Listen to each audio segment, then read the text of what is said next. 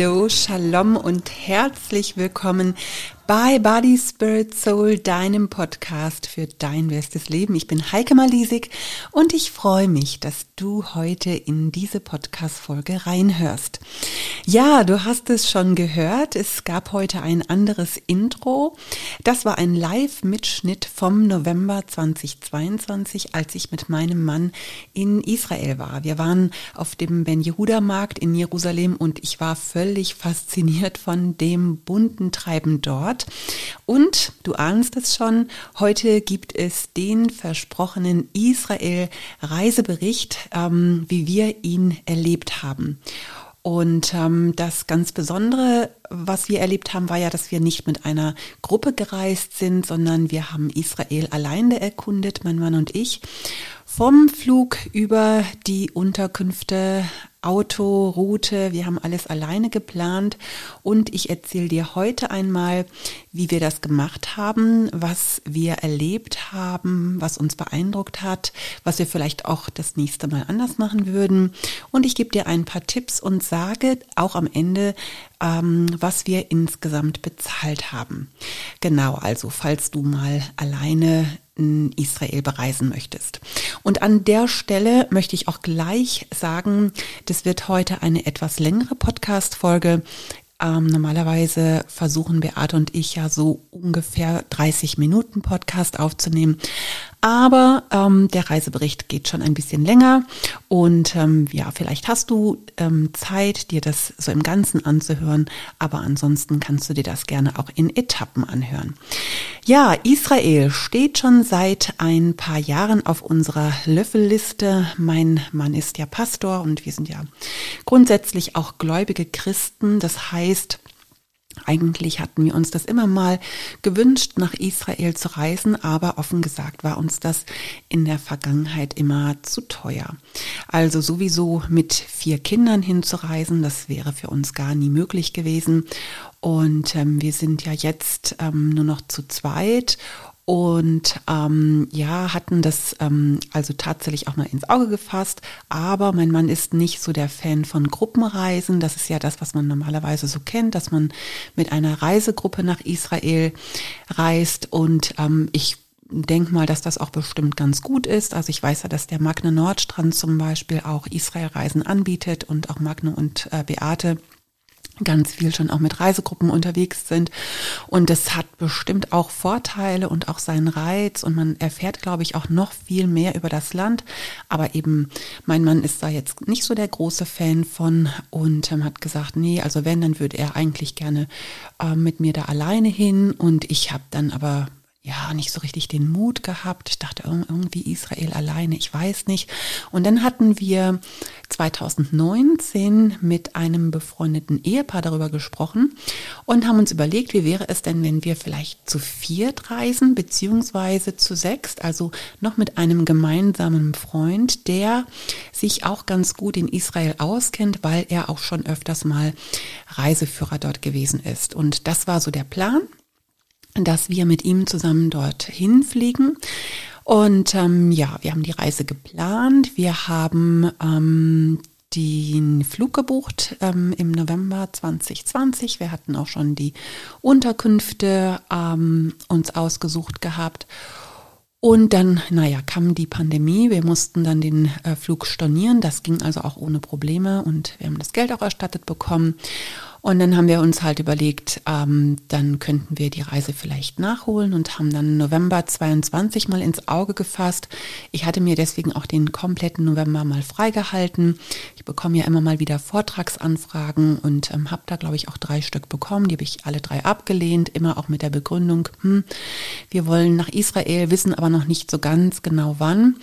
Und dann stellte sich aber im September heraus, dass eben einer von den Freunden nicht mit konnte und die anderen beiden wollten dann eben auch nicht. Und ja, dann haben wir uns überlegt, hm, schade. Ähm, da war natürlich erstmal so ein bisschen die Enttäuschung da.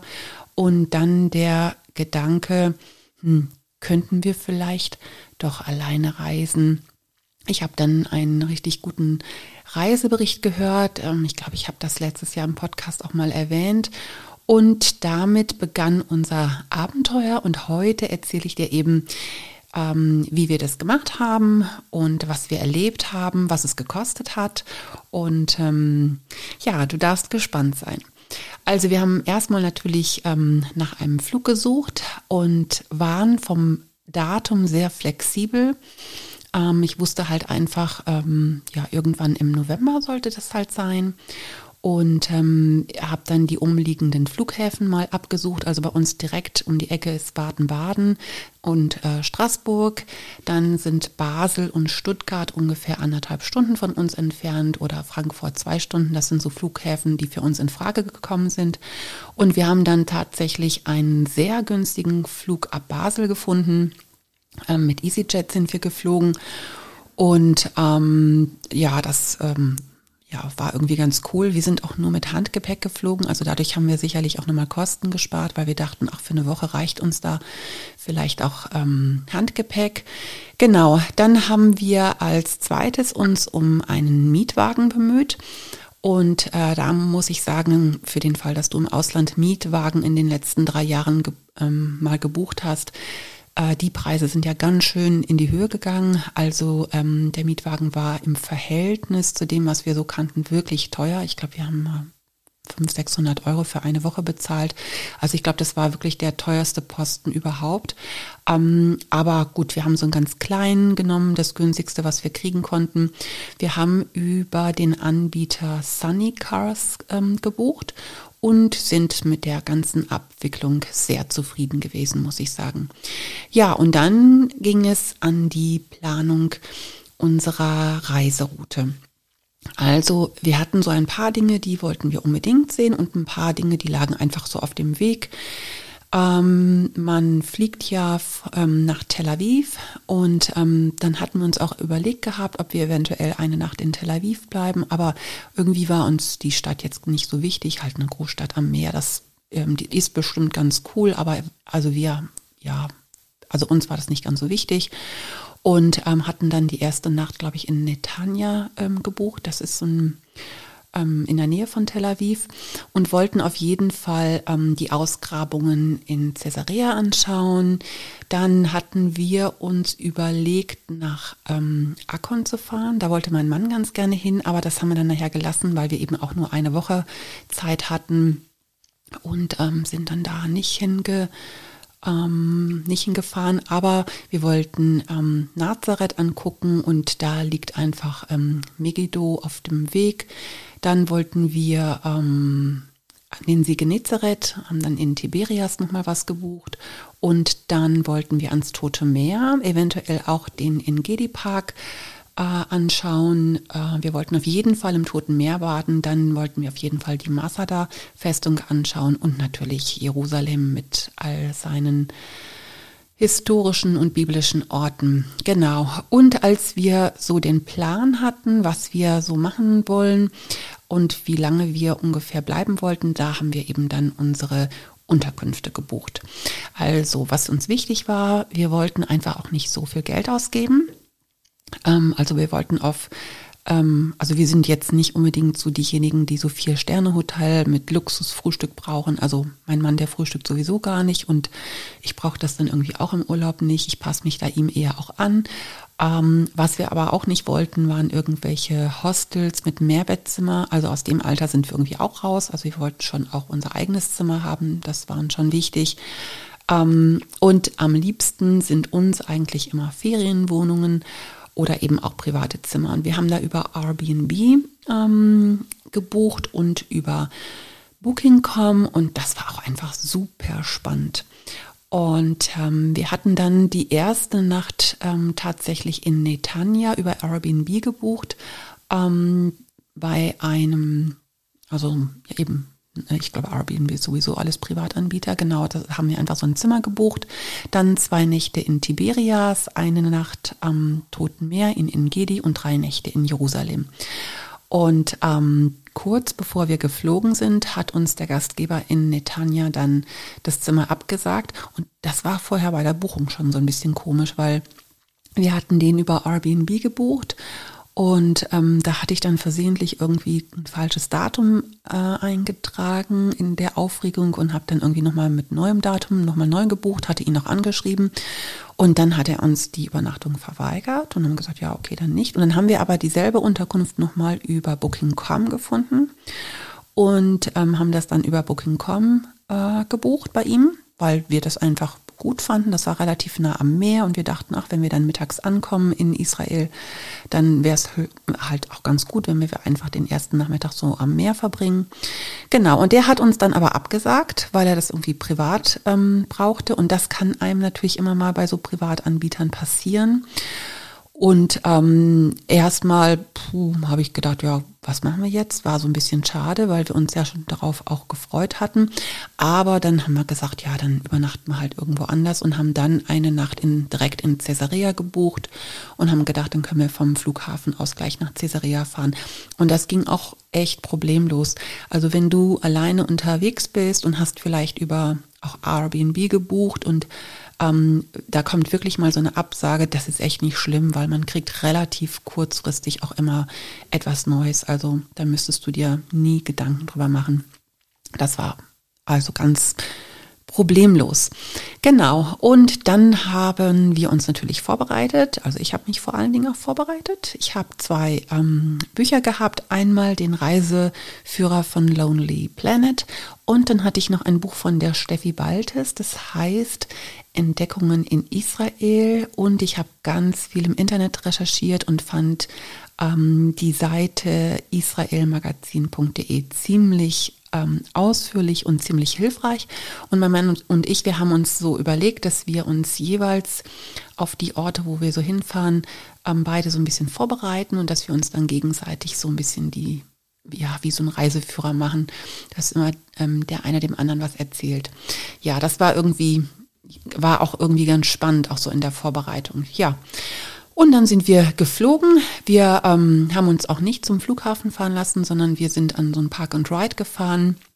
Das gibt's in der Nähe von dem ähm, äh, Basel Mulhouse äh, in Frankreich.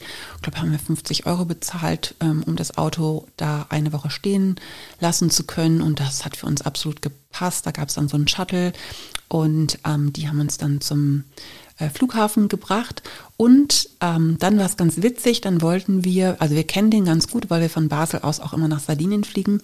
Und dann wollten wir eigentlich dann da so durch den Sicherheitscheck durch. Und dann hat man sofort gesagt, ja, nee, wenn wir nach Tel Aviv wollen, dann müssten wir nochmal zu so einem extra Sicherheitscheck. Und wir waren so darauf vorbereitet, dass diese Sicherheitsmaßnahmen ähm, in Israel ähm, sehr viel extremer sind. Das kennt man, glaube ich, auch schon so. Und ähm, da sollte man auch einfach darauf vorbereitet sein. Genau, wir sind dann an so einen extra Platz gegangen. Da gab es so einen extra Sicherheitscheck. Da ist dann aber gar nicht so ganz viel gemacht worden. Eigentlich sind wir nur so ein paar Sachen gefragt worden. Ähm, also zum Beispiel, ob uns irgendjemand etwas mitgegeben hätte oder so. Und dann, das haben wir alles verneint. Und dann, ja, war war das einfach gar kein Problem. Und dann sind wir noch durch die normale Sicherheitskontrolle. Und das war mir dann ein kleines bisschen peinlich, weil die haben meinen Koffer dann aufgemacht, weil sie drei kleine Gläser mit einem Pulver drin gefunden haben. Und also ich habe da gar nicht so drüber nachgedacht, aber ich habe, äh, wir waren ja bei drei äh, privaten Gastgebern und ich habe so selbstgemachtes Kräutersalz mitgenommen, weil ich dachte, ach, das ist irgendwie nett, wenn man so ein Geschenk mitbringt. Naja, und dann haben die ähm, im Sicherheitscheck gedacht, das sind vielleicht Drogen oder Sprengstoff. Und dann, ähm, naja, haben sie mich gefragt, was das ist. Ich habe denen das dann erklärt. Und die haben dann auch die, die Gläser nicht mal aufgemacht. Die haben mir das dann auch geglaubt. Aber naja, also weiß ich beim nächsten Mal Bescheid, das ist vielleicht nicht ganz so klug, so Zeugs mitzunehmen. Genau, du brauchst übrigens, äh, wenn du nach Israel fährst mit einem deutschen Pass, brauchst du kein Visum. Da reicht, reicht dein Reisepass. Und auch mein Mann, der ähm, hatte einen serbischen Pass, der brauchte auch kein Visum. Und es hat uns also gereicht. Der Flug ging dann so um die vier Stunden. Und ähm, als wir dann am Flughafen in Tel Aviv ankamen, haben wir keinen Stempel bekommen in unseren Pass, sondern es gab so ein kleines extra ähm, ausgedrucktes Visum. Das war wie so eine Art Passersatz. Und ähm, es wird, glaube ich, deswegen gemacht, weil es Schwierigkeiten geben kann, wenn du mit einem Stempel aus Israel im Reisepass hinterher in ein muslimisches Land möchtest, vielleicht nach Ägypten oder so. Also irgendwie kann das, glaube ich, da so ein bisschen schwierig werden. Und ähm, deswegen kriegt man, glaube ich, diesen, also dieses Sondervisum da. Genau. Ja, dann ähm, waren wir da in dieser Flughafenhalle. Was ein bisschen aufregend war, war unser Auto zu bekommen, weil wir haben das zuerst überhaupt nicht gefunden. Da war dann auch irgendwie keiner bei unserer Autovermietung. Und ähm, da war so ein Telefon und wir haben dann da immer versucht anzurufen. Dann ging dann zuerst keiner ran und irgendwann mal äh, ging dann da auch mal jemand ran und dann ähm, äh, stellte sich heraus, dass wir zu irgendeinem Platz mussten. Und bei diesem Platz wurden wir dann von einem Shuttle abgeholt und dann wird man dort in Israel mit einem Shuttle zu diesem Fuhrpark gefahren, wo dann die ganzen Autovermieter sind. Genau, und ähm, dann haben wir also aber auch ganz problemlos unser Auto bekommen. Es hat ein bisschen lange gedauert. Also ich glaube, wir waren da mit diesem Auto ausleihen fast zwei Stunden beschäftigt. Das fand ich jetzt im Verhältnis schon ziemlich lang, aber ja, war jetzt auch nicht so schlimm. Wir hatten ja keinen Termin. Und dann hatte ich ähm, eine Wegbeschreibung äh, über Google Maps mir schon ähm, ausgedruckt, weil wir ja kein Navi hatten. Ich habe so gedacht, ach, es reicht eigentlich, wenn wir in Israel eine SIM-Karte kaufen, dann können wir Google Maps benutzen. Aber ich wollte die SIM-Karte nicht am Flughafen kaufen, weil ich gelesen habe, dass die da sehr viel teurer sein soll. Ich wollte die dann einfach direkt in Caesarea kaufen. Und dann mussten wir aber natürlich zu unserer ersten Unterkunft kommen und das hat eigentlich aber auch ganz gut geklappt. Wir haben uns ein paar Mal verfahren, aber irgendwann sind wir dann auch angekommen und das ist in Israel auch relativ gut ausgeschildert. Also das steht da nicht alles nur in Hebräisch, das steht auch in lateinischer Schrift ganz gut. Ja, genau. Und ähm, in Caesarea, was so ganz besonders war, wir hatten einen super freundlichen Gastgeber. Das war ähm, äh, in so einem Gebiet. Ähm, das wurde richtig dann abends um 22 Uhr mit Tor verschlossen, mit so ganz vielen Villen drin. Und ich meine, dass ich ihn richtig verstanden habe, dass sogar der Präsident dort wohnt oder lebt, irgendwie so in der Nachbarschaft. Das war so ein bisschen witzig. Und ähm, der war einfach super freundlich. Der hatte so eine Anliegerwohnung, die er uns vermietet hat und hat uns gleich erstmal sein Handy in die Hand gedrückt und uns erklärt, wie wir zum nächsten SIM-Kartenanbieter äh, kommen, hat uns das da per Google Maps in sein Handy reingegeben. Also es war einfach super nett. Und dann hat er uns gleich noch gesagt, wo es den besten ähm, Shawarma-Laden gibt, weil wir abends noch was essen wollten. Also einfach sehr, sehr, sehr, sehr freundlich, kann ich super empfehlen. Ja, dann ähm, wollten wir los und saßen im Auto und dann sprang unser Auto nicht an. Mein Mann hat das immer wieder versucht, da ging so gar nichts und ähm, der hat einen, er hatte einen Code bekommen und dann habe ich ihm gesagt, du musst bestimmt irgendwo den Code eingeben und dann meinte er, nee, das ähm, glaubt er nicht, das sei bestimmt nur der Code fürs Radio, das kennt er eben auch von den Leihwägen aus ähm, Sardinien. Also wir haben das bestimmt 20 Mal versucht und dann ähm, schon leicht Panik bekommen, weil es wurde dann auch etwas später und dann dachten wir, super, wenn wir jetzt extra nochmal zum Flughafen, ähm, also wir konnten ja auch nicht zum Flughafen fahren, wir hätten dann irgendwie diesen ähm, äh, Autovermieter anrufen müssen und dann bin ich da zum Gastgeber wieder gegangen und habe ihn gefragt, ob er vielleicht da bei uns mal anrufen kann, für uns mal anrufen kann. Und dann hat er nur gelacht und meinte, nee, nee, ähm, ich soll mich mal entspannen, er würde den Wagen schon anbekommen. Ja, und dann war das tatsächlich dieser Code, den man eingeben musste. Und dann hat er gesagt, das ist bei allen Mietwagen in äh, Israel so, damit die nicht geklaut werden. Und er müsse das immer seinen Gästen erklären. Also er, er kennt das schon. Also wir waren jetzt nicht die Einzigen, die das nicht wussten. Also für dich auch als Tipp, solltest du mal einen Leihwagen mieten, dann musst du immer diesen Code eingeben, damit du den Wagen starten kannst. Genau, dann haben wir den Laden für die SIM-Karte, haben wir super schnell gefunden. Wir haben für 20 Euro eine SIM-Karte gekauft. Ich glaube, dass die hätten wir 30 Tage nutzen können. Wir waren ja nur eine Woche da, aber das war es uns schon auch wert ge gewesen, weil wir wollten auf jeden Fall, brauchten wir Navi und ja, ich finde es schon auch ganz gut, wenn man hin und wieder Internet hat und genau, das hat uns eben auch ganz locker äh, für die Woche gereicht und ähm, mein Mann hatte die SIM-Karte in seinem Handy und er konnte mir dann aber einen Hotspot geben. Das heißt also, ich habe dann immer, wenn er mir den Hotspot gegeben hat, habe ich dann auch Internet gehabt. Ich habe ja auch eine Instagram-Reisestory gemacht. Das heißt, wenn du magst, kannst du da gerne nochmal nachschauen. Ähm, gehst auf meinen Instagram-Account und kannst dann bei den Highlights schauen. Da ist unsere Israel-Reise nochmal bebildert mit auch so ein paar Videos. Genau. Ähm, dann waren wir in diesem ähm, Shawarma-Laden und da muss ich sagen, es war ein, echt eine Enttäuschung. Aber ich glaube, wir haben ähm, vielleicht auch den falschen Laden gehabt. Also in Israel gibt es an jeder Ecke Shawarma-Läden. Ähm, Shawarma ist ähm, sowas ähnliches wie ein Döner, nur auf orientalisch, also einfach auch so mit anderen Sachen gefüllt. Also da kommt dann zum Beispiel statt Tzatziki Hummus mit rein und eben auch andere Zutaten, also andere Toppings kommen da mit rein. Ja, und wir standen da und ähm, mit diesen ganzen Toppings da vor uns und ähm, dann haben die uns irgendwas gefragt und jetzt wussten wir nicht so richtig, was wollen die eigentlich. Die haben auch nicht ganz so gut Englisch gekonnt und wir haben dann ganz nett nachgefragt, aber die waren echt ein bisschen unfreundlich, die Bedienung dort und haben uns so ein bisschen, naja, belächelt, sag ich mal, so als Touristen, dass wir nicht wissen, wie man ordentliches Shawarma bestellt.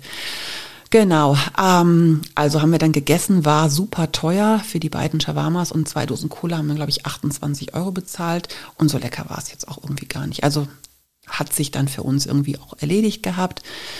Und ähm, wir sind dann an dem Abend noch zum Hafen gefahren, also einfach ans Meer gefahren, haben uns dann noch dort den Aquädukt angeschaut und ähm, haben schon so auch ein paar ähm, Teile von den Ausgrabungen gesehen. Es war schon dunkel, aber es war einfach schön und wir, ach, wir waren einfach total hin und weg, dass wir tatsächlich in Israel sind.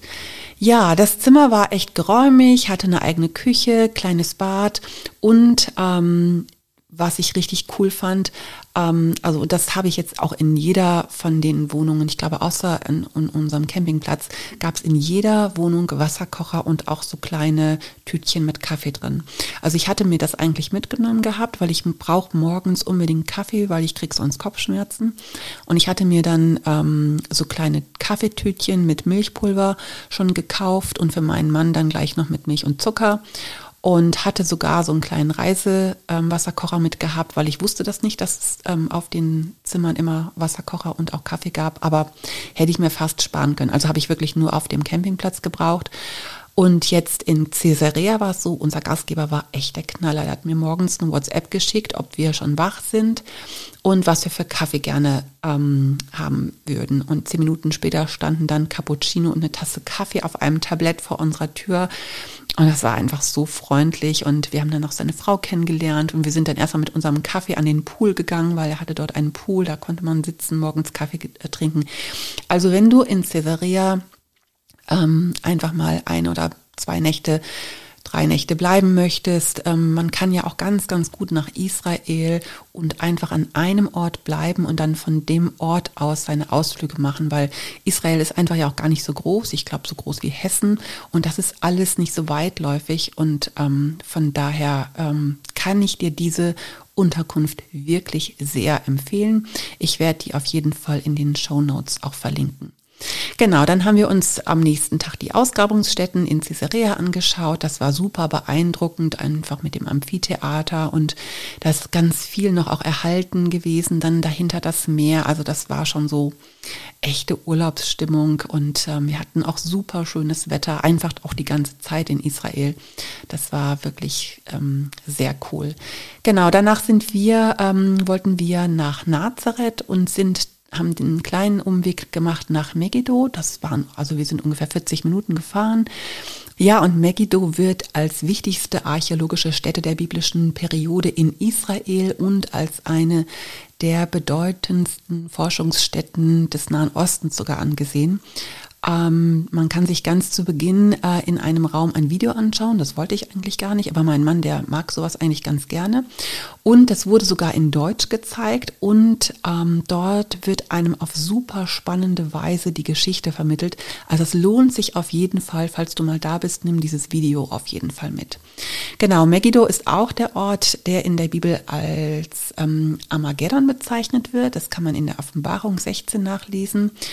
Und ähm, genau, ist Weltkulturerbe und eben laut Offenbarung soll es der Ort sein ähm, der biblischen Endschlacht zwischen Gut und Böse. Und irgendwie, ja, war cool dort zu sein. Ja, danach ging es weiter nach Nazareth. Da sind, so, sind wir, glaube ich, so 30 Minuten hingefahren.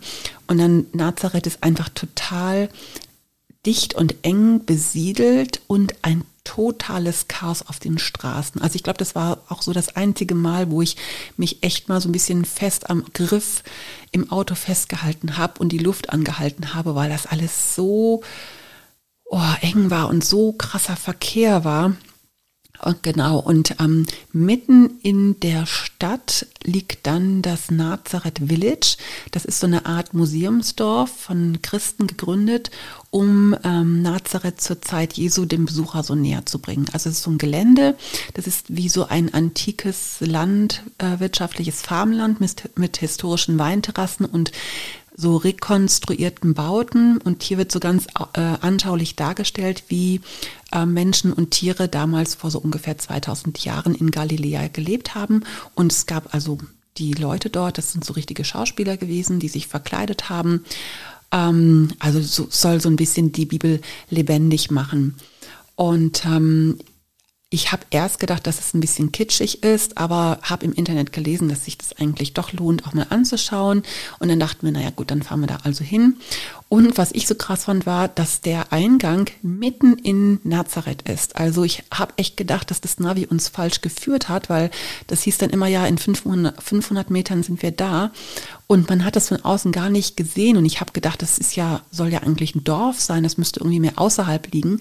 Aber wenn du dir das mal anschaust und du bist mitten im Verkehrschaos und denkst, du bist falsch, dann bist du richtig.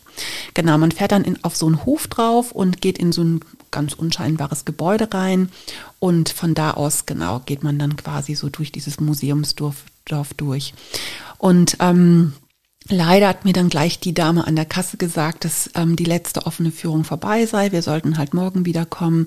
Es gäbe nur noch eine geschlossene Gruppe, die sei aus Spanien. Oh, da war ich ein bisschen enttäuscht. Also es wäre jetzt gar kein Problem gewesen, weil wir hatten die Nacht ja dann in Tiberias gebucht und hätten dann am nächsten Tag natürlich nochmal nach Nazareth fahren können. Aber es hat auch, glaube ich, erst, glaube ich, halb vier oder drei oder so. Und ich dachte, ach, wie blöd ist das denn, dass wir jetzt da nicht mehr mit rein können. Und dann hat sie das gesehen, dass ich so ein bisschen auch enttäuscht war. Und dann meinte sie, ach, sie, man könnte ja mal die geschlossene Gruppe fragen, ob wir uns da anschließen könnten. Und dann haben wir 20 Minuten gewartet und ähm, das ging dann auch. Und ja, und das Coole war, dass die Führung von einem jungen Mann durchgeführt worden ist, der so ein klares Englisch sprach, dass wir fast alles verstanden haben, was er uns erklärte. Und sicherlich auch dadurch, dass wir natürlich die biblischen Zusammenhänge kannten. Aber ich fand das trotzdem ziemlich ähm, besonders. Und er wiederum wurde dann für die Gruppe ins Spanische übersetzt. Und was wir echt stark fanden, war, dass er sehr eindrücklich auch von Jesus erzählte und ähm, auch so krasse Zusammenhänge gebracht hat, wo ich gedacht habe, boah, also der ist hundertprozentig gläubiger Christ. Und wir haben ihn dann nachher gefragt, das war er auch. Und auch eine andere Frau aus der Gruppe, die kriegte das dann auch mit. Und die ist auch ähm, sogar Pastorin gewesen. Und wir haben dann auch sofort einen Draht zueinander gehabt. Das war echt so ein bisschen besonders. Ja, und ich hatte das ja vermutet eigentlich, dass das, ähm, dass dieses Nazareth Village eher so ein bisschen kitschig ist, aber das war es überhaupt nicht. Es war total beeindruckend und vielleicht hat das auch etwas ähm, mit dieser besonderen Art von der Führung von diesem jungen Mann zu tun. Das weiß ich nicht. Vielleicht hast du da auch andere Erfahrungen gemacht, wenn du mal da warst, aber eben wir fanden das wirklich ganz beeindruckend. Genau, dann haben wir uns unterwegs ein bisschen zu essen gekauft, sind dann abends in Tiberias angekommen und normalerweise ist es, glaube ich, so, wenn man dann ähm, Richtung Tiberias ähm, fährt, dann kann man den äh, See von Genezareth, den kann man halt schon sehr eindrucksvoll ähm, dann sehen, aber dadurch, dass es schon dunkel gewesen ist, haben wir leider dann nicht ganz so viel sehen können. Genau, und auch von Tiberias selber, die soll auch gar nicht so ganz schön sein, haben wir jetzt auch nicht so viel gesehen, aber dafür war unsere Unterkunft echt mega. Und auch das als Tipp. Ähm, die Unterkunft heißt Villa Allianz und das ist die erste Grundschule in Tiberias gewesen. Und äh, ist einfach, die Schule ist umgebaut worden zu kleinen Zimmern mit Bad. Insgesamt gibt es wohl sieben Zimmer. Und ähm, rundherum ähm, führt dann quasi so ein offener Balkon mit so kleinen Bistrotischen und Stühlen. Man kann dort sitzen und hat dann direkt den Blick auf den See Genezareth. Also das ist wirklich schön und auch echt ein Tipp. Genau, wir sind dann ähm, abends mal ähm, noch runter an den See gegangen und haben in einem Lokal Fisch gegessen, klar. Ähm, war ganz nett. Ich fand es einfach völlig überteuert für ein bisschen Fisch und Pommes. Ich glaube, einen Wein habe ich getrunken und mein Mann ein Bier, Bier haben wir über 100 Euro bezahlt. Also das fand, stand ich jetzt nicht in irgendeinem Verhältnis. Aber naja, wir haben es halt gemacht und gut. Wir sind dann am nächsten Tag nach Tapka gefahren. Tapka liegt am Nordufer des Sees und dort soll das Wunder der Brotvermehrung stattgefunden haben. Und ähm, es ist dann schon krass. Wir haben dann so richtig viele Reisebusse dort mit Menschenmassen gesehen, die sich die Brotvermehrungskirche angeschaut haben. Und ähm, da sind wir dann einfach nicht mitgegangen. Wir sind dann auf so einem ganz abseits gelegenen Pfad den Berg der Seligpreisung aufgestiegen. Und dort ähm, hielt Jesus ähm, der Überlieferung nach ja seine berühmte Bergpredigt. Äh, kann man im Evangelium, im Matthäus-Evangelium ähm, nachlesen. Und es ist nicht nachgewiesen, dass das der tatsächliche Ort der Bergpredigt gewesen ist, aber es ist so ein Ort der Erinnerung. Und ich glaube, das war für meinen Mann so der emotionalste Moment, Mm, und genau, wir sind dann bis zur Kirche der Seligpreisungen den Berg raufgelaufen. Zwischendurch haben wir einfach mal an so einem Gedenkstein auch Pause gemacht, haben den Blick auf den See genossen. Wir haben dort oben eine Gruppe von Christen aus den USA getroffen. Und ähm, dann hat sich einer von denen auf einen großen Felsen gestellt und las dann die Seligpreisungen aus der Bibel vor. Und das war echt emotional, muss ich sagen. Genau, und auch von da oben hat man einen mega super schönen Blick auf den ähm, See. Und leider war ähm, der Garten dort äh, oder auch die Kirche der Seligpreisungen ähm, äh, geschlossen. Wir waren da, glaube ich, gerade irgendwie in der Mittagspause da und da konnten wir dann also auch nicht mehr rein. Ja, fanden wir jetzt aber auch nicht so schlimm. Genau, wir sind dann wieder runter. Man geht dann so richtig an Bananenplantagen vorbei und dann sind wir unten an der Straße angekommen und sind durch so ein ganz kleines Tor an eine Stelle am See äh, Genezareth gekommen, wo es so einen kleinen Wasserfall gab. Und an dem waren wir fernab vom jeglichen Tourismus, völlig alleine. Ah, das war einfach so ein Moment der Ruhe und der Stille. Das haben wir beide total genossen und natürlich haben wir unsere Schuhe ausgezogen und einfach sind im See gelaufen und einfach so einen Moment genossen in dem Bewusstsein, dass hier Jesus mit seinen Jüngern war. Ja, für uns war das ähm, einfach auch ein besonderer Moment. Genau, dann sind wir natürlich trotzdem noch zur Brotvermehrungskirche gegangen. Die haben wir uns auch kurz noch angeschaut und dann sind wir weiter nach Kapernaum gefahren. Also Kapernaum gibt's jetzt so, also da leben keine Menschen mehr, da gibt's so quasi, ähm, es heißt wohl Jesusdorf. Das ist so ein archäologisches Gelände, wo Jesus gelebt haben soll. Und ähm, es ist so ein riesiges Ausgrabungsfeld eines Wohnblocks und da sieht man richtig noch, wie eng und wie gedrängt die Häuser zur damaligen Zeit gestanden haben. Und man sieht außerdem auch noch so die Überreste einer ganz großen Synagoge. Ja, dann gibt es eine, dort eine moderne Kirche, die sich über den Ausgrabungen eines besonderen Wohnhauses erhebt und ähm, ähm, die Inschriften mit den Namen Jesus und Petrus deuten darauf hin, dass es sich da wohl auch um das Haus von Petrus gehandelt haben könnte, in dem ja auch Jesus gelebt hat ja, also auch ein besonderer Moment.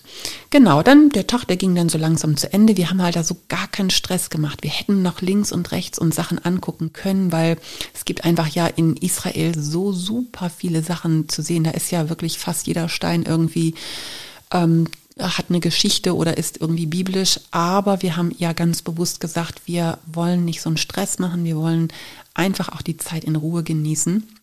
Und ähm, wir sind dann noch in so einen großen Supermarkt gefahren und haben ein bisschen Essen gekauft, weil wir auch nicht jeden Tag essen gehen wollten. Also ich wollte vor allen Dingen dort den Hummus probieren und dann ein bisschen Tomaten, Gurken, ein bisschen Fladenbrot haben wir uns geholt, ein bisschen, mein Mann hat sich noch ein bisschen Wurst geholt und dann haben wir uns einfach auf den Balkon gesetzt mit Blick auf den See. Das war echt wirklich besonders schön. Ja, was auch besonders war, wir hatten echt die ganze Zeit schönstes Wetter und wir haben echt geguckt, also ähm, als es dann in Tiberias angefangen hat zu regnen, da waren wir schon nicht mehr da, da sind wir dann schon Richtung ähm, Wüste gefahren und wir sind echt immer mit dem schönen Wetter gefahren. Das war für uns ein bisschen besonders so, als, ähm, als hätte irgendwie Gott gesagt, jetzt lass mal in der Woche richtig schön sein, damit sie sich in mein Land verlieben. Naja, so haben wir uns zumindest gefühlt. Ja, und ich habe sogar zu wenig T-Shirts mitgehabt, fand ich jetzt aber nicht so schlimm. Ich habe dann einfach mal ein T-Shirt dort gewaschen und da wir ja zwei Nächte in Tiberias waren, war das auch okay. Das ist dann auch ganz gut getrocknet. Wir sind dann abends noch mal ein bisschen durch Tiberias gebummelt, aber die Stadt lohnt sich jetzt nicht wirklich, also die ist nicht so schön. Und am nächsten Tag sind wir dann Richtung Totes Meer gefahren. Da haben wir dann einmal eine Sache gehabt, die war nicht so cool. Und zwar wollten wir tanken und wir haben relativ häufig mit EC-Karte ähm, bezahlen können. Also das war, ging ganz gut. Ähm, und äh, manchmal ging das aber nicht und dann musste man mit Visa bezahlen und mein Mann wusste seine PIN von der Visa nicht mehr, weil also bei uns braucht man die meistens nicht und im Ausland braucht man sie mal, mal braucht, braucht man sie nicht. Und er hatte eben diese PIN nicht mehr gehabt. Und da ist es echt wichtig, dass du die weißt. Und ähm, ich würde jetzt glaube ich auch das nächste Mal noch eine zweite Visakarte mitnehmen, dass man einfach vielleicht zwei verschiedene hat, falls die eine mal nicht funktioniert, dass man noch eine andere hat, weil da hm, fängt es an dann komisch zu werden, wenn du merkst, boah, du kannst kein Geld mehr abheben oder du kannst einfach nicht mehr, ähm, ja, du kannst einfach nicht mehr bezahlen mit deiner Karte. Ach, apropos Geld, es gibt ähm, überall Wechselstuben, wo man eben auch ähm, sein, ähm, seine Euros umtauschen kann. In Israel wird ja mit Schekel bezahlt. Und wir hatten das große Glück, dass wir uns bei unserer ersten Unterkunft in Caesarea, wir haben dort bei unserem Gastgeber das Geld wechseln können und er hat uns einen super Kurs gegeben und wir haben dann einfach mal 300 Euro umgetauscht und es hat uns auch sehr locker für die Woche gereicht an Bargeld. Genau, dann sind wir durchs Westjordanland gefahren. Also man fährt quasi ähm, vom See Genezareth ähm, zum Toten Meer durch das Westjordanland. Und das ist so eine Transitstrecke. Da muss man auch ein bisschen aufpassen, dass man da nicht links und rechts runterfährt. Genau, links von uns war dann Jordanien. Ähm, hat man teilweise dann auch schon die, die, richtig die Stacheldrahtzäune gesehen. Das hat sich ein kleines bisschen komisch angefühlt. Aber ja, war jetzt nicht schlimm oder so, aber war schon so ein bisschen besonders. Und ähm, darf dort auch nur 80 fahren. Also es hat auch relativ lange gedauert, bis wir da durch waren. Und dann hat sich auch plötzlich die Landschaft so krass verändert. Also wo vorher alles noch so grün gewesen ist, eher so mediterran und wir so das ein oder andere Mal gesagt haben, naja, so sieht's ja auf Sardinien eigentlich auch aus, ähm, hat sich das komplett gewandelt und auf einmal hast du nur noch Felsen und Berge gesehen und ähm, viele Dattelpalmen.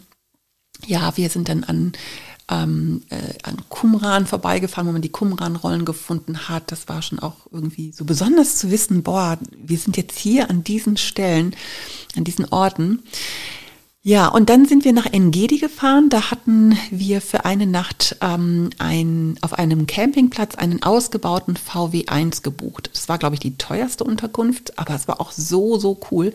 Das ist so ein, ähm, so ein Hippie- ähm, so ein Hippie-Campingplatz ähm, und ähm, war irgendwie was ganz Besonderes, fanden wir.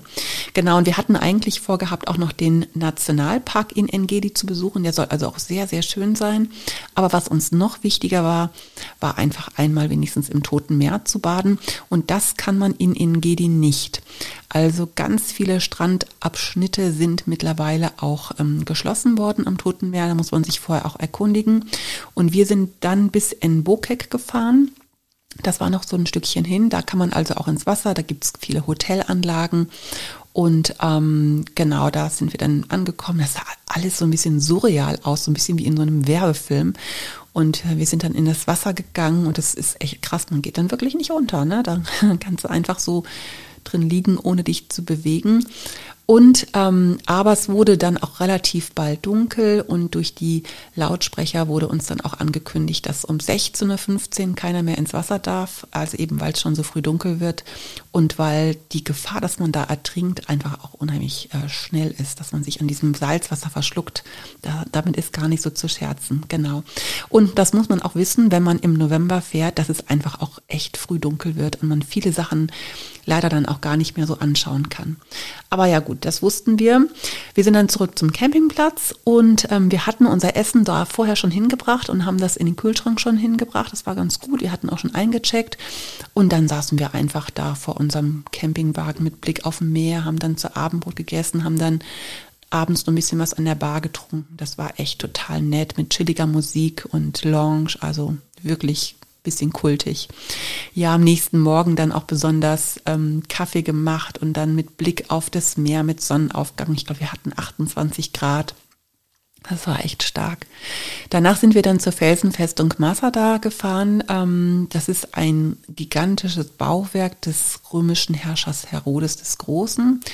Und ähm, ich wäre auch ganz gerne raufgelaufen, aber mein Mann wollte lieber die Seilbahn nehmen, war dann auch in Ordnung. Ähm, ich weiß aus anderen Reiseberichten, dass von der Festung aus ähm, wohl einer der schönsten Sonnenaufgänge zu sehen sei. Aber da hätten wir richtig früh aufstehen müssen und da hätten wir auch zu Fuß raufgehen müssen und da hatten wir dann auch beide nicht so richtig Bock drauf. Und der Sonnenaufgang ähm, an unserem Campingplatz, der war eigentlich auch schon ganz gut. Genau, die Festung war echt beeindruckend. Wir haben uns da ziemlich lange aufgehalten. Aber irgendwann hatten wir so den Eindruck, Mensch, wie viele Steine kann man sich denn eigentlich ähm, anschauen. Genau, und die Festung ist eben eigentlich ja als äh, Zufluchtsort für Herodes erbaut worden. Und letztendlich ist er selber, glaube ich, nur einmal da gewesen. Und es ist auch eine ganz gruselige Geschichte, wie das Ganze da zu Ende ging. Und zwar ähm, haben sich da 66 nach Christus ähm, jüdische Rebellen bei einem Aufstand gegen die Römer verschanzt und die haben da, glaube ich, so sechs Jahre gelebt und 19, äh, 1900 sage ich schon Quatsch, 72 nach Christus ähm, wurde die Festung dann von den Römern belagert. Und ähm, als die Juden dann gesehen haben, wie die ähm, Römer ähm, dann massiv angegriffen haben, haben sie keinen Ausweg mehr, mehr gesehen und haben dann beschlossen, ähm, einen kollektiven Mord zu begehen und teilweise dann auch noch mit Selbstmord, damit sie nicht in die Hände der Römer fallen. Also total traurige Geschichte. Und ähm, der Überlieferung nach sollen wohl nur zwei Frauen und fünf Kinder das ganze Gemetzel überlebt haben, weil die sich irgendwo versteckt haben. Genau, in irgendwelchen Wasserleitungen oder sowas. Weiß ich gar nicht mehr so ganz genau. Genau. Und wir haben dann uns dreieinhalb Stunden das alles angeschaut und dann war aber auch gut. Und dann sind wir wieder zurückgefahren. Ähm, Westjordanland und dann aber ähm, irgendwo in der Höhe Jericho links abgebogen ähm, weil wir dann nach Jerusalem wollten. Und wir wären super gerne auch in Jericho noch runtergefahren. Ähm, da in der Nähe ist ja die Taufstelle von Jesu am Jordan, aber die gehört zum Westjordanland und da darf man mit einem israelischen Mietfahrzeug nicht hin. Also da hätten wir dann ähm, den Bus mit dem Bus hinfahren können. Oder wir hätten auch eine Tour buchen können, vielleicht dann von Jerusalem aus äh, wird das angeboten, aber dafür war dann einfach auch unsere Zeit zu kurz. Und naja, irgendwas darf ja dann auch noch auf unserer Liste stehen, wenn wir dann Israel nochmal besuchen, dann könnte ich mir gut vorstellen, dass ich da so eine Tour noch buche. Genau, übrigens gilt das auch für Bethlehem, also auch da hätten wir mit dem Bus hinfahren müssen, weil das auch im Westjordanland liegt. Und das haben wir, auch, haben wir auch nicht gemacht. In Jerusalem hatten wir uns dann über Airbnb ein Zimmer ähm, in West-Jerusalem äh, gemietet. Das ist nicht so ganz weit von der Altstadt entfernt und war so relativ nah an der deutschen Kolonie. Also zu Fuß haben wir ungefähr so 30 Minuten bis zum äh, Jaffa-Tor gebraucht. Unsere Gastgeberin Barbara war eine Jüdin, die nach dem Sechstagekrieg aus den USA ausgewandert war. Sie lebte da alleine und war für ihr Alter, ich glaube, die war schon, weiß gar nicht, ob die über 80 schon war. Also sie war auf jeden Fall schon sehr alt, aber war echt noch recht fit. Und wir haben quasi in ihrer Wohnung gewohnt, haben da ein Zimmer von ihr gehabt, haben aber ihre Küche benutzt, ihr Bad benutzt. Die hat uns ein bisschen Platz im Kühlschrank gemacht und die Wohnung war auch ein bisschen urig, muss ich sagen. Ähm, das Zimmer war absolut okay, aber da haben mein Mann und ich festgestellt, hm, also sie war echt nett und ähm, also auch völlig unkompliziert, aber da haben wir uns fast ein bisschen unwohl gefühlt, dass wir so in die Privatsphäre von jemandem eindringen. Weiß nicht, vielleicht hat das was mit unserem Alter zu tun oder vielleicht hatte das was mit ihr zu tun, das weiß ich nicht so genau. Aber das war uns fast ein bisschen unangenehm. Wie gesagt, sie war super mega nett.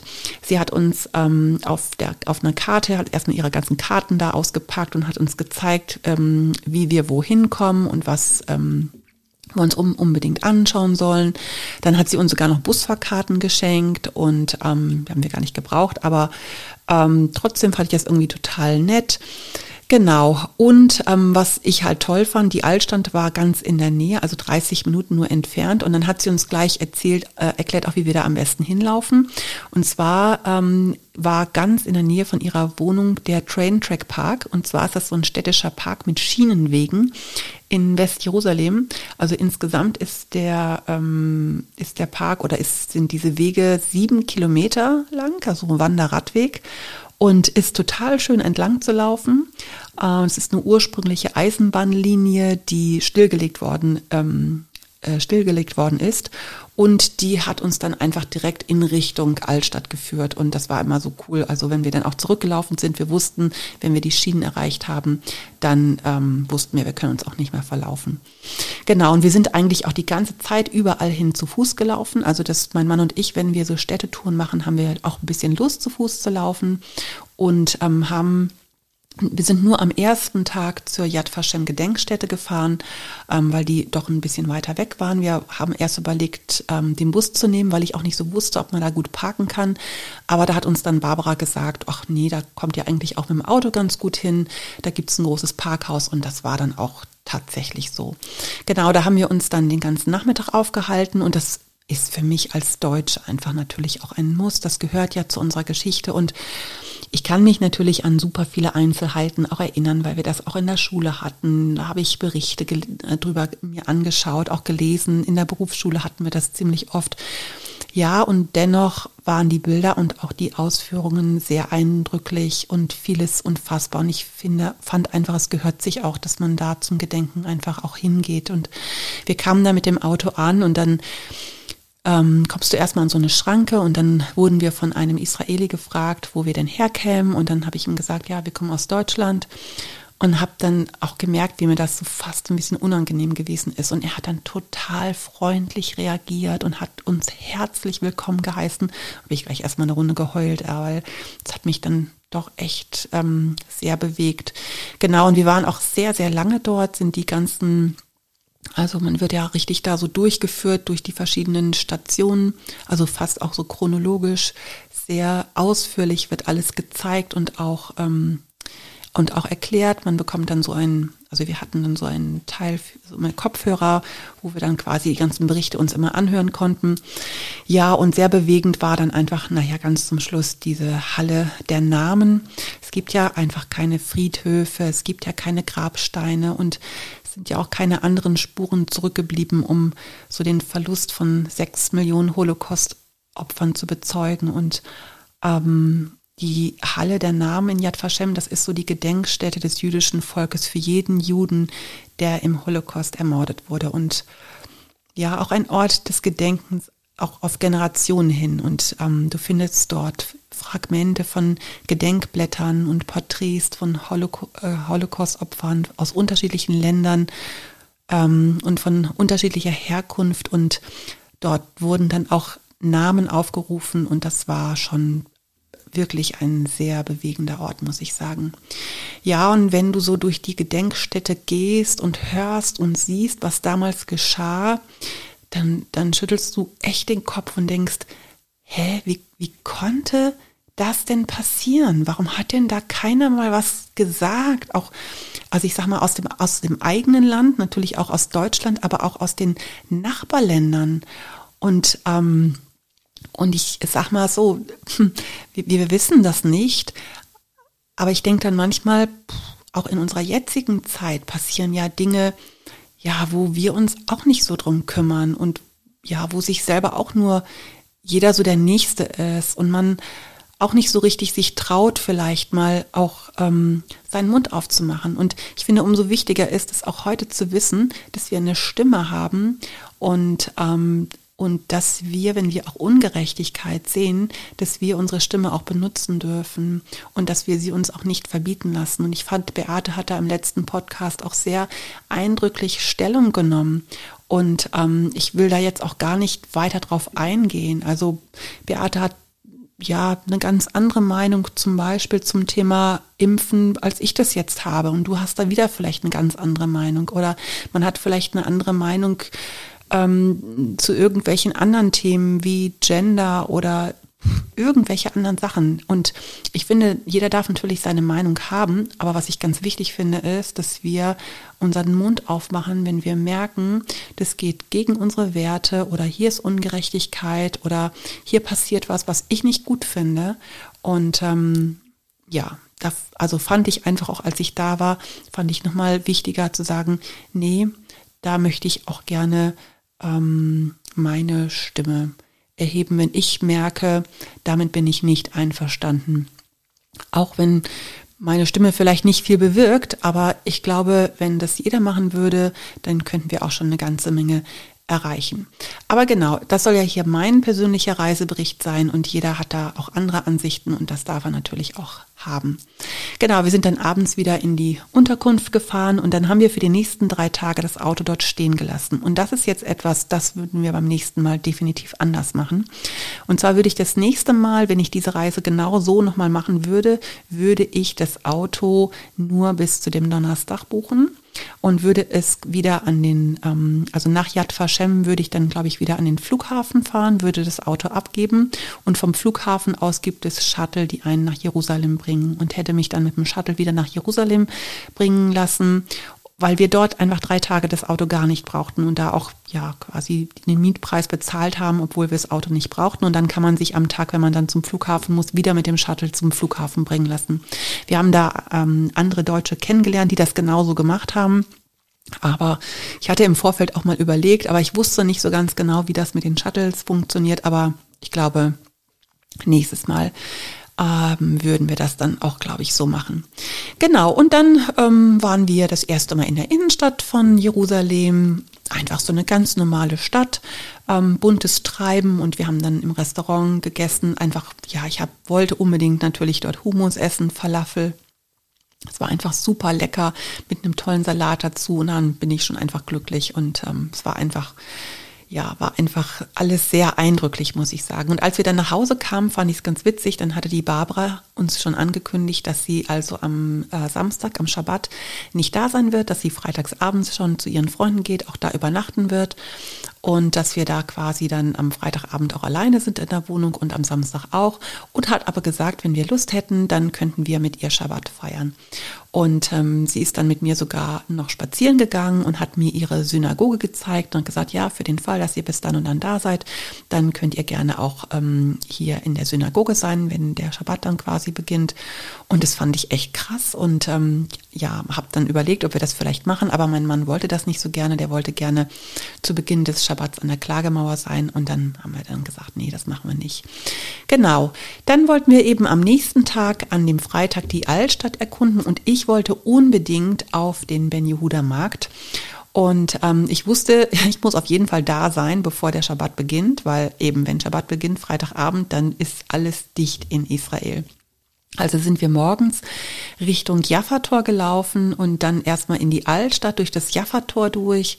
Und ähm, was ich echt krass fand, war ähm, die Gassen der Altstadt von Jerusalem. Ich habe echt manchmal so gedacht, ich bin in so einem Film und es ist alles eng und klein und es ist alles voller, ähm, äh, voller ähm, so, so kleine Geschäfte mit unheimlich viel Souvenirs. Also man kann alles Mögliche da kaufen und ähm, und es ist so ein bisschen, man kommt sich vor wie in so einem Irrgarten. Und mein Mann hat eigentlich einen guten Orientierungssinn. Aber dadurch, dass die Gassen so eng waren und streckenweise waren die auch überdacht, also wir kamen uns echt vor wie in so einem Labyrinth. Und zwar gut, dass wir eine Karte hatten, ähm, weil wir uns sonst, glaube ich, echt äh, total verlaufen hätten. Ich glaube, wir haben uns auch ein paar Mal schon verlaufen, genau. Ja, die komplette Altstadt ist von einer Mauer umgeben und es gibt insgesamt acht Tore ähm, wobei eins von den Toren geschlossen ist und äh, durch die anderen sieben Tore kommt man dann quasi in die Altstadt rein. Und wir sind meistens durch das Jaffa-Tor gelaufen. Ich glaube, abends um 19 Uhr werden die Tore dann auch geschlossen. Genau, und das erste, was wir machen wollten, war die Via Dolorosa entlang zu laufen, quasi so den Leidensweg Jesu mit den verschiedenen Stationen. Ähm, wir sind dann immer wieder an den Stationen stehen geblieben. Ich habe dann aus meinem Reiseführer gelesen und ähm, ich glaube, an der zweiten Station war es, das war so eine muslimische Schule, wo man auch gar nicht so unbedingt reinkommt, aber da war gerade, glaube ich, so ein, ähm, ein Feiertag oder weiß gar nicht, irgendwie war die Schule geschlossen und der Hausmeister hat uns dann da reingelassen. Und von dort hatten wir dann den allerersten Blick auf den Felsendom. Also für diejenigen, die ähm, sich nicht auskennen, der Felsendom, das ist das Gebäude mit der goldenen Kuppel. Ähm, ja, daran erkennt man das immer sofort, dass es Israel ist. Hast du vielleicht auf Fotos schon gesehen. Äh, Felsendom nicht zu verwechseln mit der Al-Aqsa-Moschee, die ist dann direkt daneben. Aber der Felsendom steht direkt auf dem Tempelberg und gehört zum muslimischen Viertel. Und in dem Moment, wo wir da rausgeguckt haben und den äh, Felsendom das erste Mal gesehen haben, in dem Moment ging der Lautsprecher an und der Muezzin hat zum Gebet aufgerufen. Und wir sahen dann tatsächlich, dass also mehrere Gläubige ähm, sich dann hingekniet haben und in dann gebetet haben. Und das fand mir so krass, dass hier so viele Religionen so nah beisammen sind. Ja, überhaupt die, die Altstadt ist sowieso einfach unheimlich laut. Also das ist uns wirklich aufgefallen. Ja, die letzten Stationen dann des Leidensweges ähm, sind in der Grabes- bzw. Auferstehungskirche. Und da muss ich jetzt an der Stelle wirklich nochmal eine Buchempfehlung weitergeben. Also falls du Israel alleine mal erkunden möchtest, ähm, dann besorgt dir das Buch von der Steffi Baltes, Entdeckungen in Israel.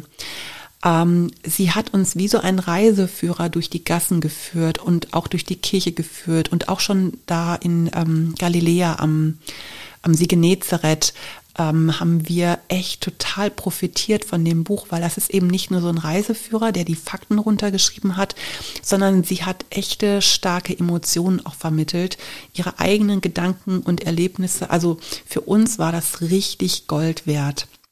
Also kann ich total empfehlen. Und es gab viele Momente auch auf meiner Reise in Israel, die mich sehr beeindruckt haben, aber den emotionalsten Moment, den hatte ich in der Grabeskirche in Jerusalem auf dem Hügel Golgatha. Ähm, dieser Felsen, der ist mit Mauern, der wurde mit Mauern umschlossen und auf dem Gipfel wurden zwei Kapellen errichtet. Ähm, eine, ähm, die ist rechts, wird von den katholischen und eine, die ist links, wird von den griechischen orthodoxen Christen benutzt und in der Mitte ist dann das Kreuz. Und genau an dem Ort ist es dann völlig unwichtig, welcher Konfession man angehört, ob man katholisch ist, evangelisch, orthodox oder evangelisch freikirchlich. Das ist so egal, weil an diesem Ort knien Menschen unter dem Altar und beten für einen Moment in dem Bewusstsein, dass das der Ort ist, an dem Gott in Christus die Last und Schuld der ganzen Welt auf sich nahm. Und ich stand hier wirklich für einen Moment mit Tränen in den Augen und konnte dann auch echt nicht anders, als meine Knie zu beugen. Das war schon wirklich der emotionalste Moment ähm, auf meiner ganzen Reise. Und danach hatten wir das totale Kontrastprogramm denn ich wollte unbedingt auf diesen Ben Yehuda Markt. Ich wusste, dass der eben am nächsten Tag wegen des Schabbats nicht geöffnet war. Also sind wir dahin gelatscht, da nochmal eine gute halbe Stunde.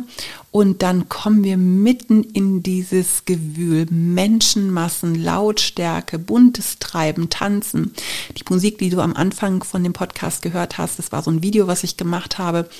Ähm, ich meine, dass ich das sogar bei Instagram hochgeladen habe. Ich bin mir gar nicht so, so sicher. Aber es gab dann halt so, es ist einfach so ein typischer orientalischer Markt. Ich sag so typisch orientalisch. Ich bin noch gar nie im Orient gewesen. So von daher, ich kannte das halt auch gar nicht. Immer nur so vom Hören sagen. Mit so Gewürzen, die da alle rumlagen und Trockenfrüchten und Obst und Gemüse und Brot und überall hast du irgendwas angeboten bekommen zum Probieren und also das war irgendwie so cool.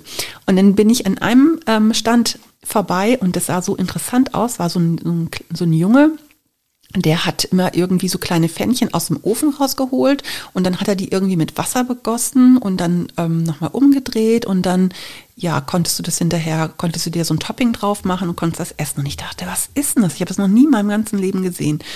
Und dann habe ich zu meinem Mann gesagt, oh, das würde ich gerne mal probieren. Aber er wollte nicht. Naja, dann sind wir halt weiter.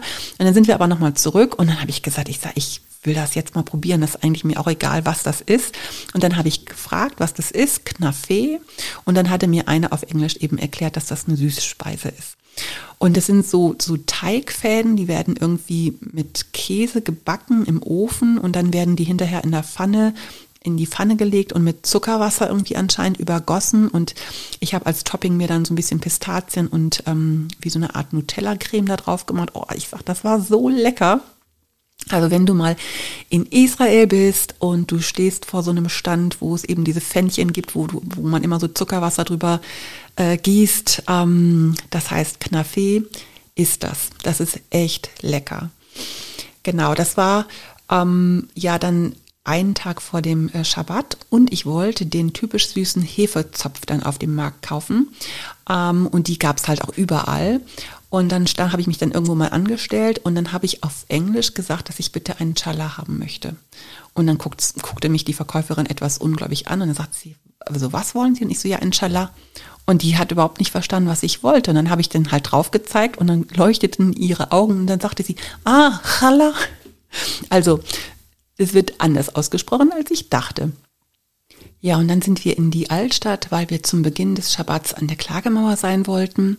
Der Schabbat beginnt ähm, immer freitags, wenn die Sonne untergeht und endet am Samstag bei ähm, Sonnenuntergang. Also das ist nicht so wie bei uns, dass man einfach Sonntag Feiertag hat, ähm, sondern das ist das ähm, man eben von Freitags Sonnenuntergang bis Samstags Sonnenuntergang, also so habe ich es wahrgenommen. Genau, und es ist halt auch total witzig, dass dann am äh, Samstagnachmittag plötzlich das bunte Treiben wieder anfängt. Also war irgendwie ein bisschen krass. Genau, wir waren dann an der ähm, Klagemauer und ähm, dort sind Männer und Frauen getrennt. Ähm, die Männer links, die Frauen rechts. Mein Mann und ich, wir haben uns dann auch relativ schnell getrennt. Und das war schon auch ein besonderer Moment, muss ich sagen. Ähm, äh, bei uns Frauen waren sogar so ein paar Stühle aufgestellt, da konnte man sich hinsetzen, dann auch zum Gebet. Und ich, was ich so fand, war, es ist schon ein Unterschied, ob du da einfach nur als Tourist bist oder ob du wirklich gläubig bist. Und natürlich bin ich Jüdin, ähm, aber als gläubige Christin weiß ich, dass wir denselben Gott haben. Und ähm, man kann dort an der Klagemauer einfach auch so kleine Zettel mit Gebetsanliegen reinstecken. Und ja, das habe ich auch gemacht. Ich habe dann einfach zwei Zettel ausgefüllt. Einen für mich persönlich, wo ich so ein paar Gebetsanliegen aufgeschrieben habe. Und einen Zettel mit dem Namen meiner Tochter. Und dann habe ich an der Klagemauer gebetet. Also ja, ich glaube, das war jetzt der zweitemotionalste Moment, den ich in Israel erlebt habe. Ja, was ich sehr schön fand, war ähm, die ganzen ähm, Jüdinnen, die da kamen, waren alle so schick angezogen und ähm, äh, sie hatten dann ähm, ihre Gebetsbücher in der Hand und haben gebetet, aber haben teilweise auch einfach nur gequatscht miteinander. Es war wie so eine Art Ort der Begegnung, eben alle schick angezogen. Es war so ein bisschen wie bei uns in der Gemeinde. War echt so sehr besonders. Ja, irgendwann habe ich mich mit meinem Mann dann mal wieder getroffen und dann sind wir wieder zurück in unsere Wohnung, haben da unsere Reste gegessen. Am nächsten Tag war dann ja Schabbat. Und ähm, da habe ich mich dann schon gefragt, ja, was macht man denn alles, ähm, ähm, wenn man an, ja, wenn so ein, wenn alles zu hat, wo geht man dann eigentlich hin? Was macht man? Und ähm, da muss ich sagen, das Leben in Jerusalem wird wirklich komplett runtergefahren, aber nur auf der jüdischen Seite. Im christlichen und muslimischen Viertel ist auch noch alles offen. Also wenn man dann wirklich mal auch was vergessen hat oder so, könnte man jetzt da als Tourist da auch einkaufen gehen. Ja, wir sind ähm, am Schabbat um die Altstadt herum, am Kidron-Tal vorbei zum Ölberg gegangen und ähm, was dann richtig krass war, man hat dann so eine Vielzahl weißer Rechtecke gesehen, ähm, so ein Labyrinth von Gräbern erstreckte sich auf der Seite des Ölbergs mit Blick auf Jerusalem. Und ähm, die Überlieferung identifiziert das Kidron-Tal als das Tal, an dem Gott am Ende der Zeit, am Tag der Auferstehung, sein gesamtes Volk richten wird. Und aus diesem Grund bitten viele wohlhabende Juden auch heute noch darum, auf diesem Friedhof begraben zu werden. In der Hoffnung, dass sie am Ende des Tages ähm, ähm, am Tag des Gerichts früher wieder aufstehen können als diejenigen, die anderswo begraben sind.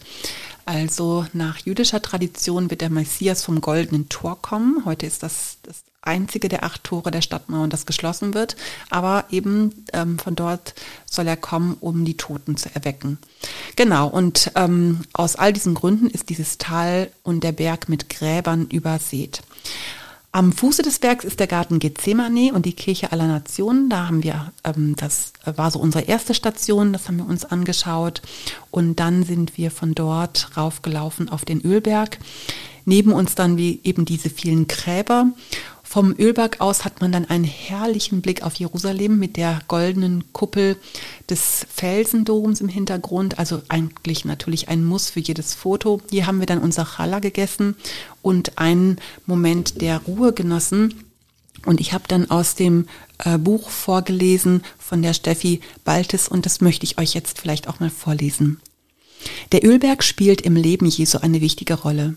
Er war für ihn ein Ort der Gemeinschaft und Freundschaft, ein Ort der Angst und des Verrats, aber auch ein Ort, an dem Himmel und Erde sich berühren und die Herrlichkeit Gottes sichtbar wird. So verwundert es nicht, dass schon sehr früh viele Orte auf dem Ölberg von den ersten Christen und dann auch Pilgern besucht wurden und schließlich als Gedenk- und Gebetsstätte mit Kirchen und Klöstern überbaut wurden. Jesus bracht, besuchte hier seine Freunde Lazarus, Maria und Martha, die in Bethanien an der Ostseite des Ölbergs wohnten. Mit seinen Jüngern kam er an die Hänge des Ölbergs, wo es Olivenhaine mit Grotten gab, in denen die Bauern Olivenöl herstellten, in denen Wanderer aber auch ausruhen konnten. Für Jesus war der Ölberg ein Rückzugsort vor den Erwartungen der Menschen in Jerusalem, auch vor seinen Verfolgern, eine Art grüne Lunge des hektischen Jerusalems. Am Ölberg lehrte Jesus seine Jünger. Hier weinte er über Jerusalem im Angesicht des großen Leides, das die Bewohner Jerusalems über sich bringen würden. Der Ölberg, den Ölberg hinunter zog Jesus bejubelt von der Menge nach Jerusalem ein. Hierher auf den Ölberg zog Jesus sich nach dem letzten Abendmahl in den letzten Stunden vor seinem Verrat und seiner Verhaftung zurück. Hier auf dem Ölberg traf er seine Jünger und Freunde nach seinem Tod und seiner Auferstehung wieder. Von hier aus kehrt er zu seinem himmlischen Vater zurück.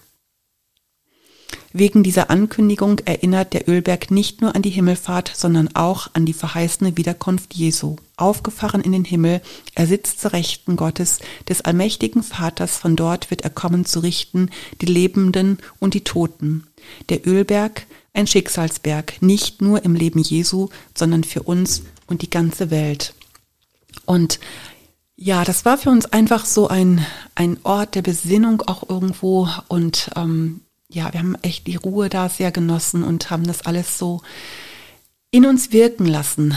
Und eben was, was besonders war, dass wir unser eigenes Tempo hatten, dass wir nicht schnell nochmal irgendwo mitlaufen mussten. Jetzt gucken wir uns das an, jetzt gucken wir uns das an. Wir haben schon auch viel angeguckt. Es war uns auch wichtig, ja, dass wir nicht einfach nur Urlaub machen, aber eben trotzdem in unserem eigenen Tempo. Ja, und dann sind wir noch zur Paternosterkirche gegangen. Die liegt im muslimischen Viertel mit einem völlig unspektakulären Eingang. Also wir dachten erst, wir sind falsch und es war auch noch nicht offen.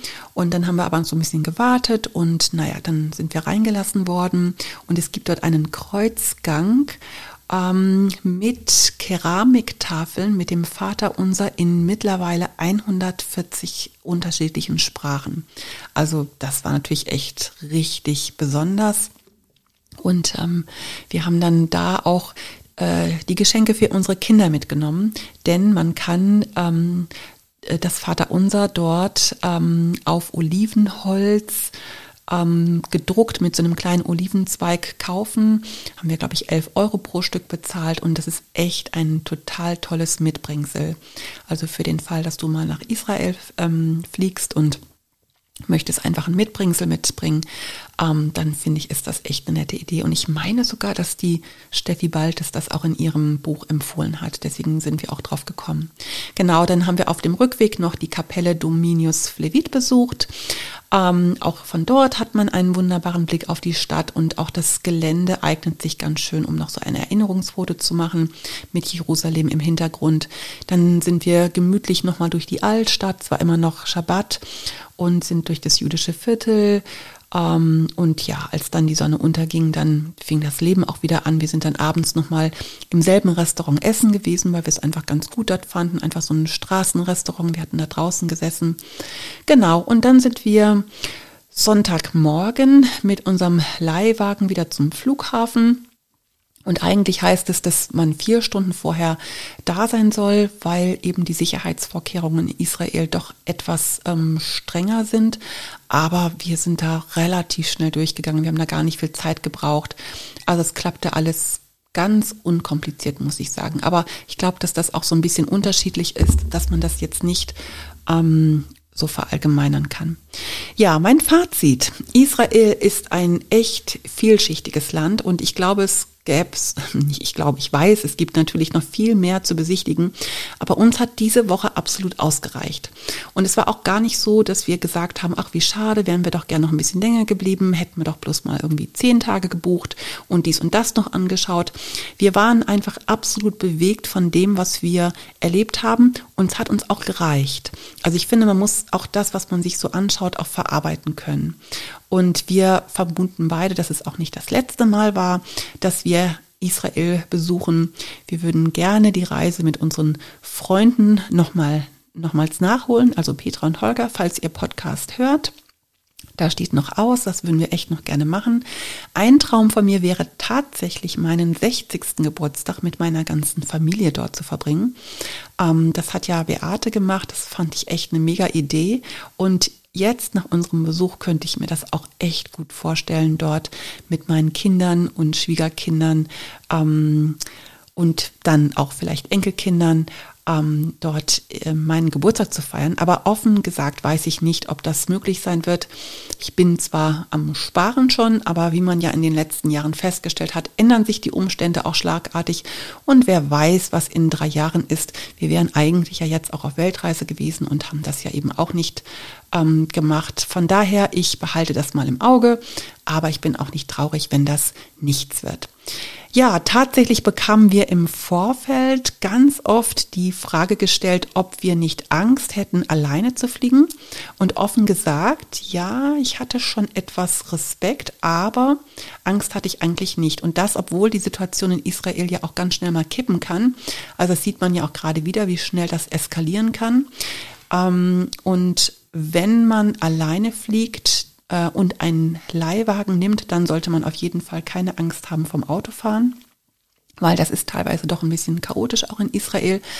Ja, aber auch jetzt nicht sehr viel anders, als wenn du jetzt durch Mailand oder Paris fährst. Also das ist ja allgemein ähm, bekannt, dass es ähm, ja also ich finde auch, wenn man hier durch Großstädte fährt, ist es auch nicht ganz so einfach. Also man muss einfach gut Auto fahren können und nicht so die Angst haben. Genau. Ich fand jetzt das Zusammenstellen der Reise mega spannend. Also ich habe im Vorfeld einfach auch super viel im Internet und in den Reiseführern recherchiert. Das hat mir auch echt Spaß gemacht. Aber ich habe damit auch echt viel Zeit verbracht. Die Zeit hat jetzt vielleicht auch nicht jeder oder man mag sich das vielleicht auch nicht nehmen. Und dann ist es bestimmt ähm, auch einfacher, so eine geführte Reise zu buchen. Genau, aber ähm, ich habe jetzt den großen Vorteil gehabt, äh, gehabt, dass dadurch, dass ich mich im Vorfeld so vorbereitet habe, ähm, glaube ich, bleiben mir so bestimmte Dinge auch noch eher im Gedächtnis, als wenn ich jetzt einfach nur mit so einer Reisegruppe mitgefahren wäre und hätte jetzt einfach nur die Sachen mir so angehört und das hätte, hätte das so abgearbeitet. Genau, und eben deswegen, das habe ich jetzt schon ein paar Mal gesagt, fand ich eben das Buch von der Steffi Baltes, Entdeckungen in Israel, ganz wertvoll kombiniert mit diesem Lonely Planet Reiseführer und auch der Webseite israelmagazin.de. Also die haben uns einfach komplett durch das Land geführt und uns viele wichtige Infos gegeben und ich verlinke das auch sehr, sehr gerne in den Show Notes. Kannst du dir dann mal anschauen. Ja, was hat uns jetzt die Reise gekostet? Das ist ein spannender Punkt. Wir haben insgesamt, und ich habe eine Excel-Tabelle ähm, erstellt und habe wirklich also jedes kleinste bisschen dort auch eingetragen. Deswegen weiß ich das ziemlich genau, was uns die Reise gekostet hat. Ähm, wir haben insgesamt 2.772,71 Euro bezahlt. Also das sind pro Person 1.138,86 für acht Tage.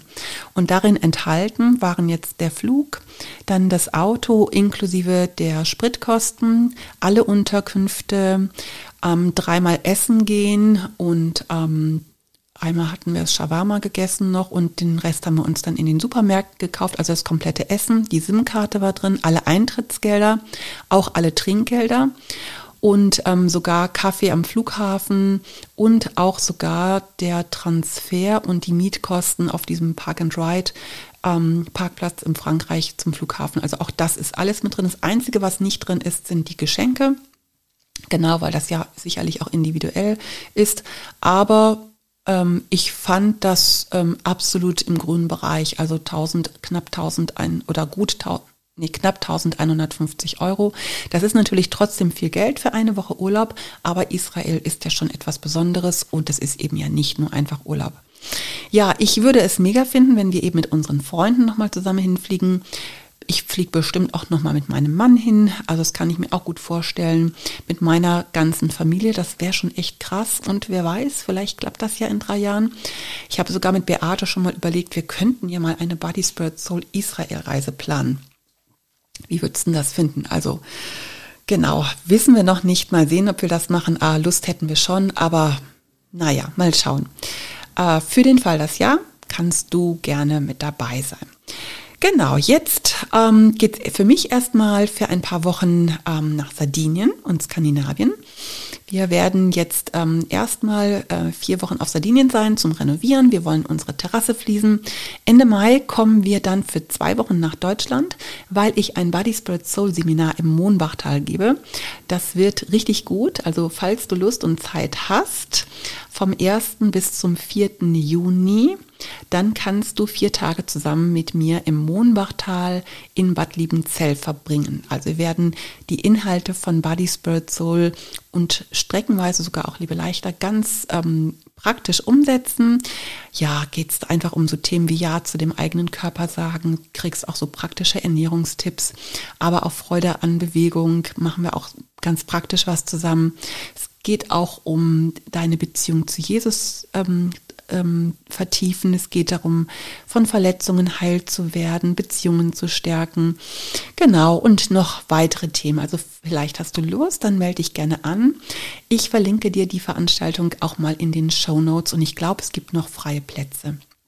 Genau, und wenn das vorbei ist, danach fahre ich sofort mit meinem Mann in den Urlaub. Also wir werden dieses Jahr im Juni Urlaub machen, werden mit unserem Kali nach Schweden und nach Norwegen fahren bis Anfang Juli. Da kommen wir dann für eine Woche wieder nach Hause, weil mein Mann dort eine Hochzeit gibt. Und dann geht's aber gleich wieder nach Sardinien bis Anfang September. Jetzt wünsche ich dir erst einmal einen schönen April. In zwei Wochen hörst du Beate. Wir hören uns im Mai wieder. Bis dahin, leb dein bestes Leben und Shalom. Bis zum nächsten Mal, deine Heike Malisik.